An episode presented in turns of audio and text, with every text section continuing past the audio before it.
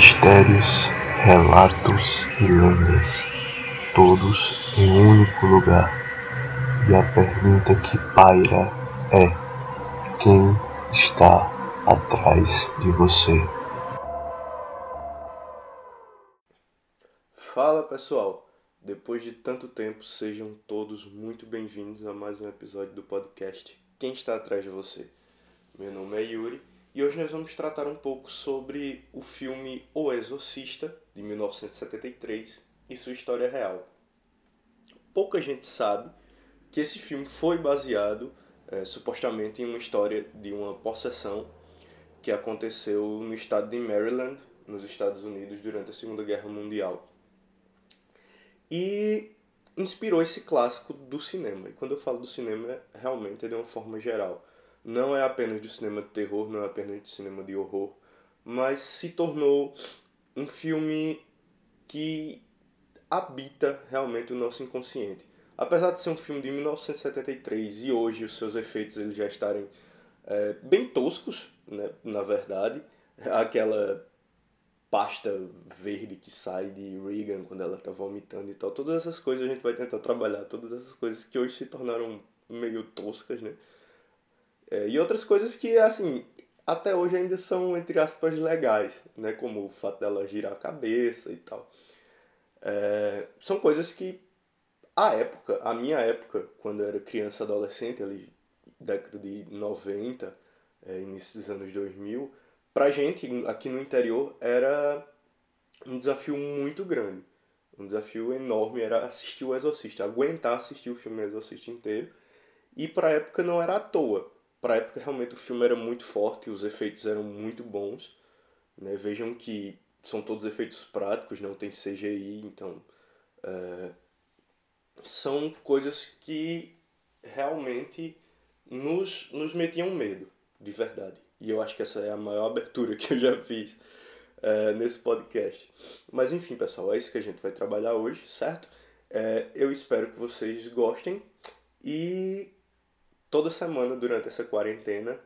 É, talvez eu lance mais de um episódio por dia, porque eu realmente estou fazendo um total de zero coisas e eu preciso passar o tempo com alguma coisa e vai ser editando podcast e, e lendo algumas coisas para trazer para vocês e também preparando é, as coisas para minha dissertação. Né? Estou no meio do mestrado, então a correria está grande e também estou dando aulas. Se por acaso algum dos meus alunos cair por aqui por esse episódio. Sejam todos muito bem-vindos. E essa abertura tá grande demais pro padrão do podcast. É isso aí, pessoal. Vamos pro caso.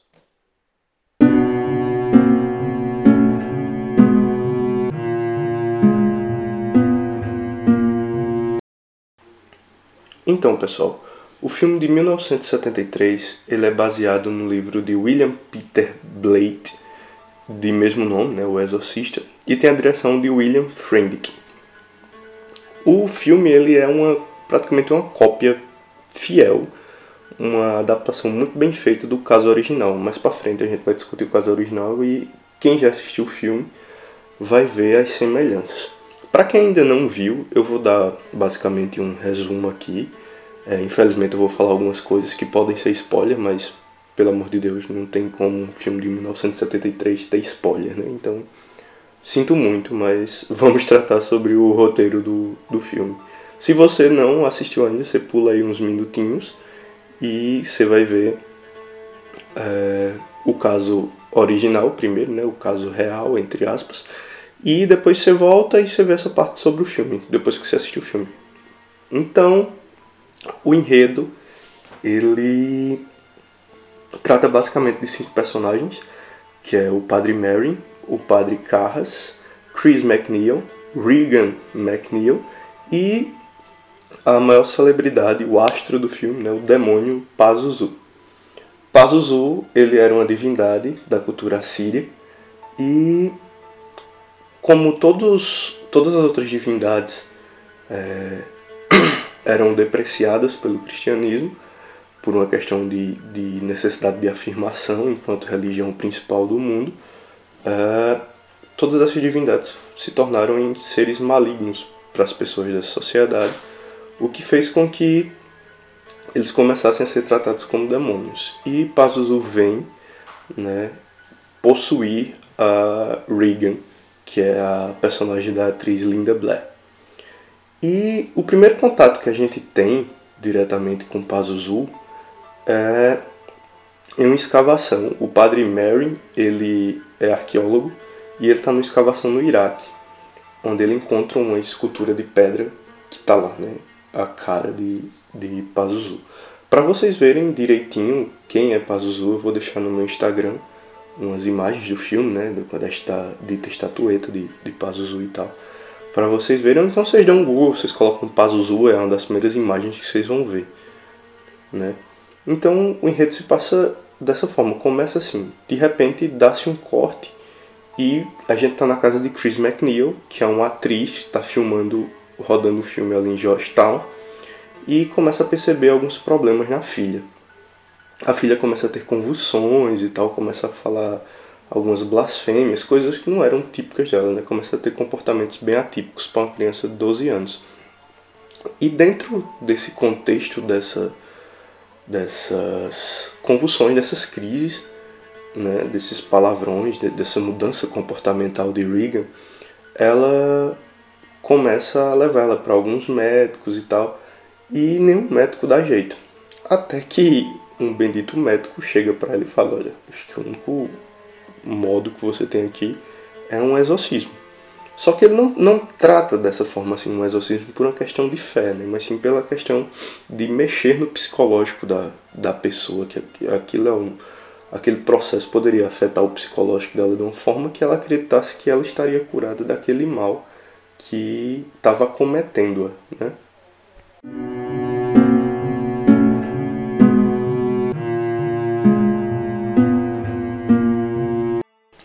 Uma coisa presente no filme que é, para mim é essencial é a forma como a Regan McNeil, que é filha da Chris, é, ela tem contato com o demônio que ela chama o Capitão.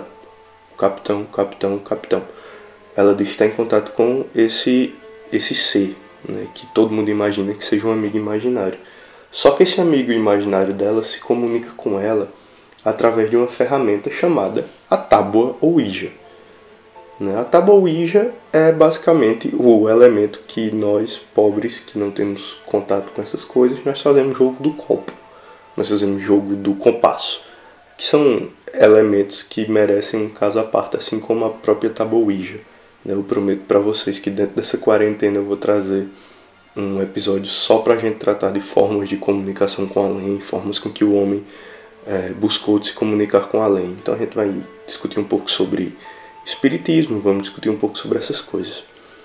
É, e elas comunicavam com esse ser, né, com esse dito amigo imaginário, que era esse, esse capitão, que era o demônio Pazuzu, né, ali travestido de uma figura boa e, e simpática, que estava tomando posse aos poucos do, do corpo dela.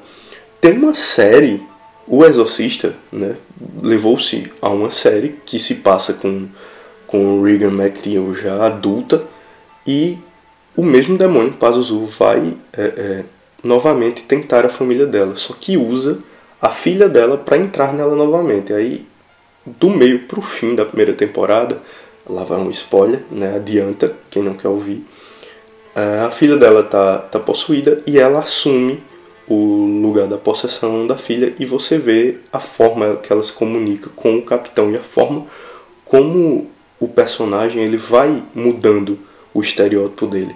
Ele começa a aparecer na série muito limpo, com terno muito bonito, aparência, é, é, apesar de madura, ao mesmo tempo jovial, e aos poucos aquela aparência vai se transformando. Você vai notando aquelas, aquelas coisas. É, é aquelas alterações nas roupas, né? as roupas vão ficando mais desgastadas, é, vai, vai tornando um aspecto mais escuro, as unhas começam a crescer e ficar sujas, todo aquele estereótipo de, de, de sujeira, de, da nojeira mesmo que a gente fala, né?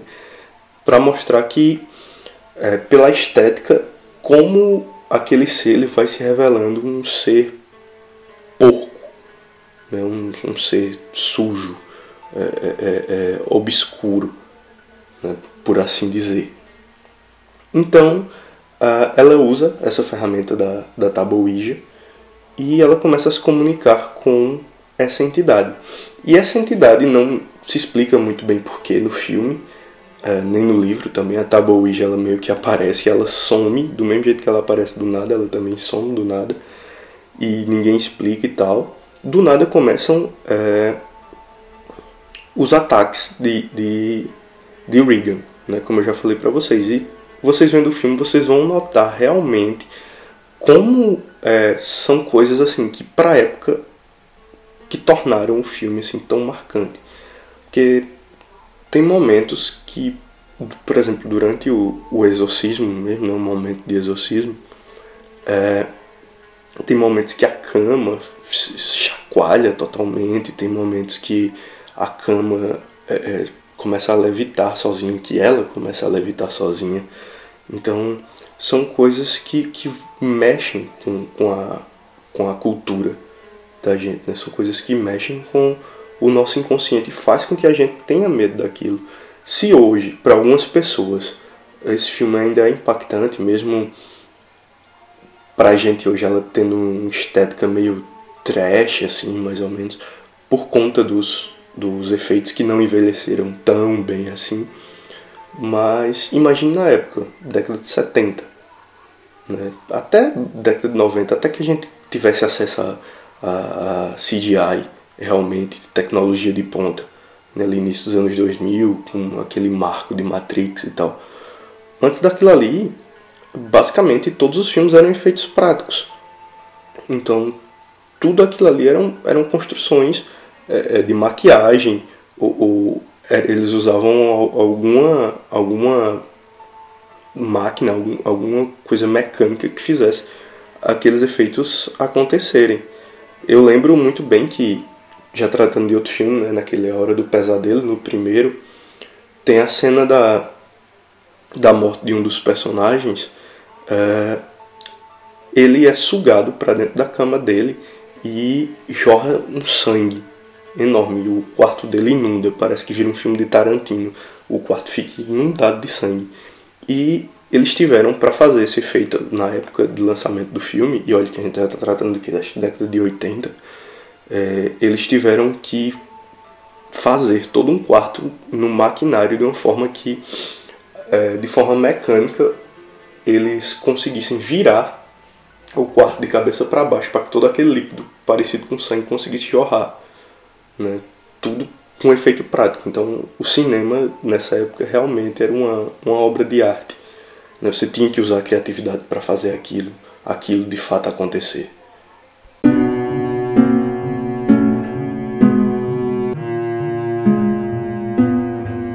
Pois bem, vejam que uma mística envolve todo esse filme. Quem é da minha época ou quem se interessa por esses filmes de, de terror e suspense conhece todas as lendas que é, aconteceram em volta desse filme. As pessoas diziam que a atriz Linda Blair tinha falecido. É, Linda Blair era a atriz que interpretava a Regan, a Regan McNeil, a menina que é possuída no filme.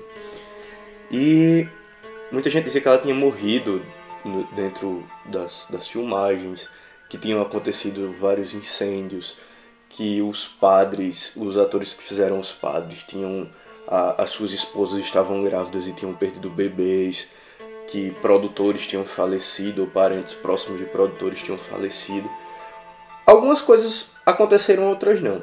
A gente sabe que quando a gente está tratando de um filme dessa proporção, é, muita gente está envolvida dentro do, do processo de, de criação do filme, né? Então, a probabilidade de alguém próximo de uma pessoa dessas morrer é gigantesca. Mas não houve mortes no cenário. A atriz Linda Blair ainda atuou bastante. Né? Tem vários filmes e, e séries com a atriz. E essas coisas elas estão sempre presentes né, nos, nos filmes de terror.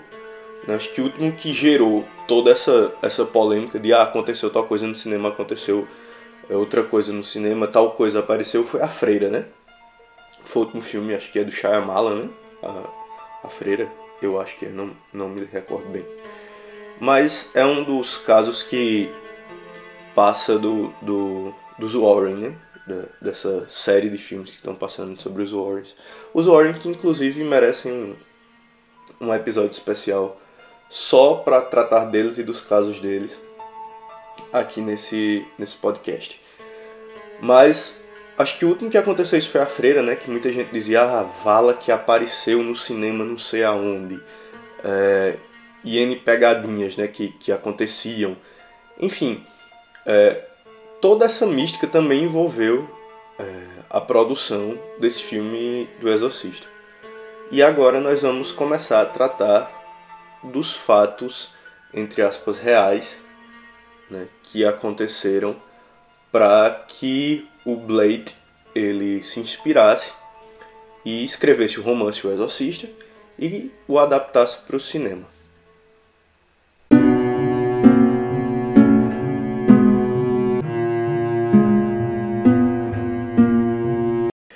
O fato que levou à criação do, do romance do Peter Blade foi um caso que aconteceu com Robbie Menheim ou Roland Doe. A igreja católica ela mudou o nome do garoto depois do evento. Então, nos arquivos, se vocês tiverem o prazer de ler o livro, né, o, o Exorcismo, uh, inclusive eu tenho, o livro é ótimo. E o livro ele vem com uma tábua Ouija uh, dentro dele. Eu vou tirar umas fotos e tal. Quando o episódio estiver no ar, essas fotos vão estar no meu Instagram. Uh, então a Igreja Católica ela muda o nome do garoto para que ele não fique é, marcado, né, para que ele não sofra nenhum preconceito social. E Rob, ele vinha de uma família cristã, né, ele é dos Estados Unidos, isso, isso aconteceu na década de 40, certo? Uh, ele vinha de uma família cristã, luterana, e ele era filho único. Então, os, os meninos que eles são filho único durante o período de guerra, eles são isolados, assim como nós estamos agora todos em quarentena. As crianças elas eram isoladas porque os filhos únicos eles não podem ir para a guerra da mesma forma que eles têm de ser protegidos, porque eles são a única pessoa que vai poder cuidar dos pais basicamente. Né? Então você é filho único, assim como eu, tenha certeza de que para a guerra você não vai. Então levanta as mãos para o céu. Uh, e como ele não podia sair de casa, como o Rob ele não podia sair de casa, o tutor dele era o tio Harriet, que era parente dele, provavelmente, e era a única companhia que ele tinha. E Harriet, ele era espírita. E foi justamente ele quem apresentou para Rob a Taboija. Então daí a gente já tem a primeira ligação entre o filme de 1973 e o caso uh, que inspirou, né? que é a presença da Taboija. E Harry deu a, a Rob a Taboija para que ele pudesse se comunicar com os mortos e assim ele tivesse é, uma base do que era a religião de Harry. Né? Mas primeiro vamos ter a noção de que o espiritismo vai muito além disso, né? Além de Taboija, além de todo esse, esse, misticismo de se falar com com os mortos. Né? A, a doutrina espírita é riquíssima e é muito bela. Vai muito além desse desse estereótipo que a gente tem. Então, por volta de 1948, já no finzinho da, daquela década, é, o tio Harriet morreu e Rob, ele ficou desolado, ele ficou muito triste porque ele perdeu a sua única companhia por muitos anos, né? A guerra tinha acabado em 45, mas como ele era a única companhia de Rob até 1945, eles criam um laço muito forte. E quando ele morre, Rob fica totalmente desolado. E ele usou a taboija, né, o instrumento que ele tinha ganho, para contatar sem sucesso o tio Harriet várias vezes. Porém, quando a gente está trabalhando com a mística de alguma coisa, uh, você tem que saber usar essa coisa. Quando a gente trabalha com Taboija, você tem que saber iniciar o ritual de invocação e você tem que saber finalizar o ritual de invocação. Porque no momento em que você inicia esse ritual, você abre um portal. Né? Você abre uma porta para que espíritos se aproximem de você. E se você não fechar aquela porta, uh, ele vai entrar, entre aspas, no nosso plano e vai ficar por aqui. Provavelmente atormentando a pessoa que foi lá perturbar ela, né? Então, ele usou esse instrumento várias vezes e o relato conta que alguma coisa veio de lá para cá. Ele não obteve resposta, mas poucos dias depois, uh, os pais do garoto, né, os pais de Rob, começaram a ouvir barulhos muito estranhos dentro de casa durante a noite, passos no sótão da casa, ruídos no assoalho, que é mais uma ligação que a gente tem com o filme de 1973, que também tem uma cena clássica onde a Chris McNeil, a mãe de Regan, ela pede para um dos funcionários da casa colocar ratoeiras no sótão, na parte de cima da casa, porque ela não está mais aguentando o barulho dos ratos durante a noite. Né? Então já tem mais esse esse contexto aí.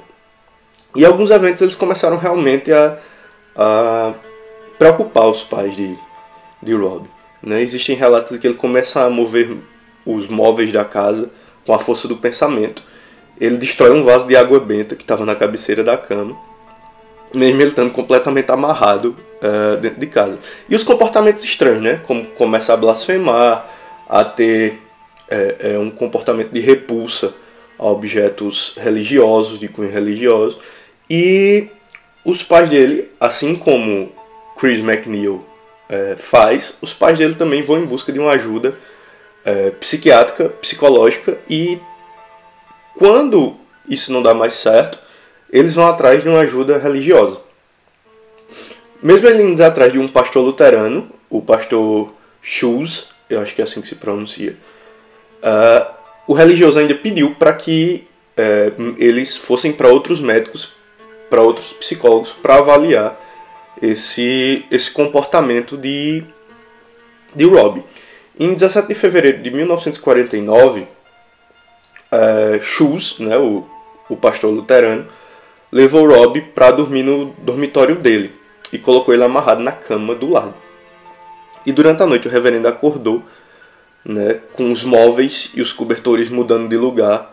Uh, várias rachaduras apareceram no prédio que ele que, que ficava o dormitório dele e uma pesada cadeira de aço também foi arremessada contra a parede pelo garoto que, né, milagrosamente, entre aspas, teria se livrado das amarras. Né? Lembrem-se que o o pastor colocou ele amarrado nas, na cama, ao lado da dele. Isso é muito estranho. Né? Um religioso amarrar uma criança na cama do dormitório. É, porém, sigamos, né? Isso no século XXI ia dar treta. É, acreditando que o Rob estava realmente possuído, esse pastor luterano ele chama um padre, um católico romano, o Edward Hughes, para performar um exorcismo no hospital da Universidade de Georgetown. Então, mais uma semelhança com o filme de 1973. Né? O filme ele se passa em Georgetown e, assim como Rob também foi levado para a Universidade de Georgetown, que era uma instituição jesuíta. E já na primeira sessão, Rob já causou ferimentos graves no padre, assim como Regan também faz no filme e o ritual teve de ser interrompido. Outra coisa que vocês têm que ter uma noção, certo? O exorcismo, os exorcismos, o ritual de exorcismo, ele leva dias. Dias, dias. Vários dias. Não é essa coisa que tem nos filmes de uma noite ou duas noites vai lá e resolve. Não. Não existe isso. Uh, são vários dias, são várias sessões. E assim, é como se fosse realmente uma doença a pessoa que está cometida por um tipo de doença, por algum tipo de distúrbio. E todo dia, ou algumas vezes na semana, é, tem que ser tomado um remédio, tem que ser dado uma dosagem para que aquela pessoa ela vá voltando é, ao normal. Quando essa sessão ela foi interrompida, essa primeira sessão, Rob ele volta para casa e os pais começaram a notar algumas marcas no corpo dele. E uma dessas marcas era a palavra Hell. Hell, H-E-L-L, é significa inferno em inglês. E outra semelhança com o filme, né, com a adaptação de 1973, é que em Reagan aparece a palavra help, que é socorro. Né? Então aparecem palavras também no corpo de Reagan, que é uma alusão às palavras hell e Satan, que aparecem no corpo, essas palavras profanas, que aparecem no corpo de Rob. Então, como eles estavam vendo que não estava dando jeito, a família de Rob pega ele e parte em um trem para St. Louis. Quando chegam lá, eles encontram com o padre Raymond, Raymond J. Bishop e o reverendo William S. Bolden. E eles eram padres católicos e assumem o caso. E eles começam a notar todos os outros elementos que o, o, outro padre tinha notado e que o pastor luterano também tinha notado, né? principalmente a aversão a elementos sagrados, como água benta, Bíblia, crucifixo, essas coisas assim, que estão mais ligadas a, ao catolicismo. Né? E depois eles pedem permissão para realizar novos rituais, né? e o padre Walter Halloran, Halloran, acho que deve ser assim, Walter, Walter Halloran, vamos supor que o nome dele seja esse, é, performou o exorcismo na ala psiquiátrica do Hospital da Universidade de St. Louis e foram 30 sessões, certo? O, esse padre ele chegou a quebrar o nariz, dada uma força descomunal que ele disse que Rob tinha quando o suposto diabo estava no corpo dele. Né, no trigésimo dia de exorcismo, no dia 18 de abril de 1949, Rob simplesmente acorda, vejam bem, trigésimo dia de exorcismo. Né? Então, é, o ritual, o ritual romano, ele é executado várias vezes. Né? Então, não é do dia para a noite, certo? Não é do dia para a noite. Uh, Rob ele acorda nesse trigésimo dia, dizendo que não lembrava absolutamente de nada. E, aparentemente curados são, né? ele volta para casa e a família se muda e segundo os relatos, né, segundo o que consta também no livro de Blake, é, o garoto ele não foi mais atormentado.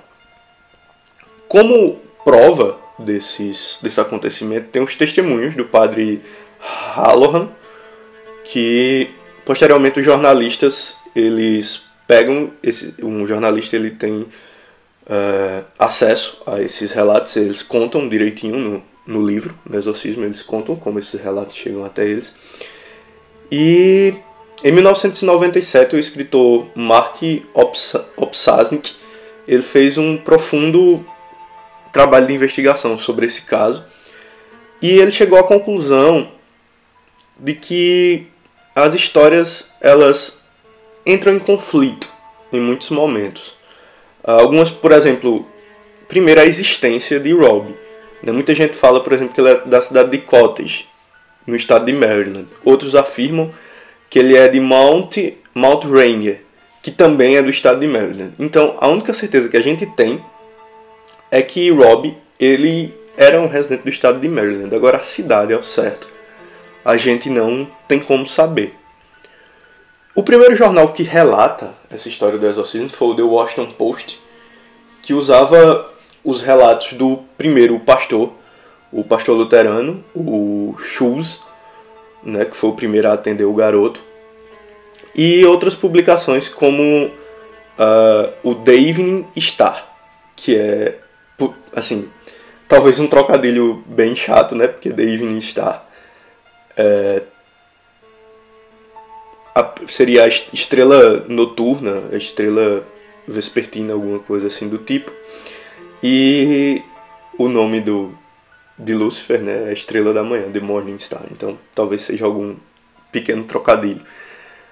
É, que usou uma série de suposições em cima, da, em cima da história, criou um mito gigantesco dentro da, da história.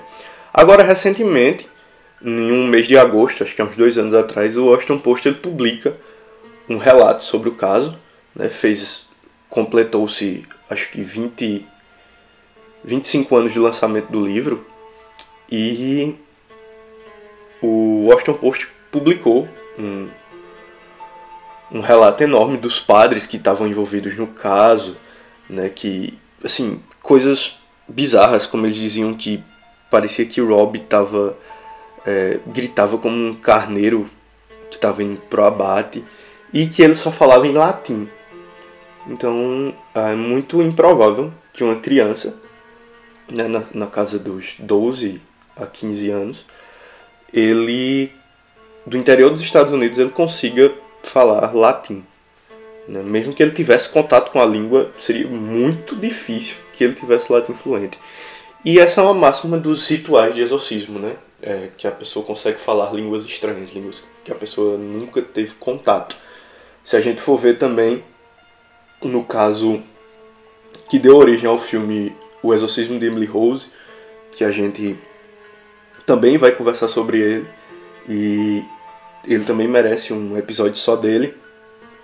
É, as pessoas dizem que, que a Annelise, né, que é a, o nome real da, da garota Annelise, ela falava várias línguas e de forma fluente e tal, assim como ela também tinha aversão a esses objetos religiosos, entre outras coisas. Então, pessoal, basicamente é isso que a gente tinha para discutir hoje. Né? Vocês viram o filme, né? o, o que é real no filme, o que é real e o que é ficção, né? aqui nesse momento, dentro dos, dos relatos do caso que inspirou a produção do livro, né, do romance e posteriormente da adaptação para o cinema. E eu espero que vocês tenham gostado, certo? Qualquer dúvida vocês deixam uh, no meu Instagram, né, que é onde vai estar o link para esse caso. E é isso aí, pessoal. Valeu.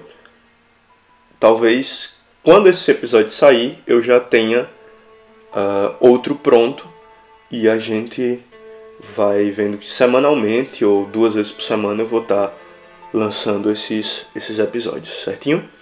Então, pessoal, valeu pela atenção de vocês até aqui e até o próximo episódio.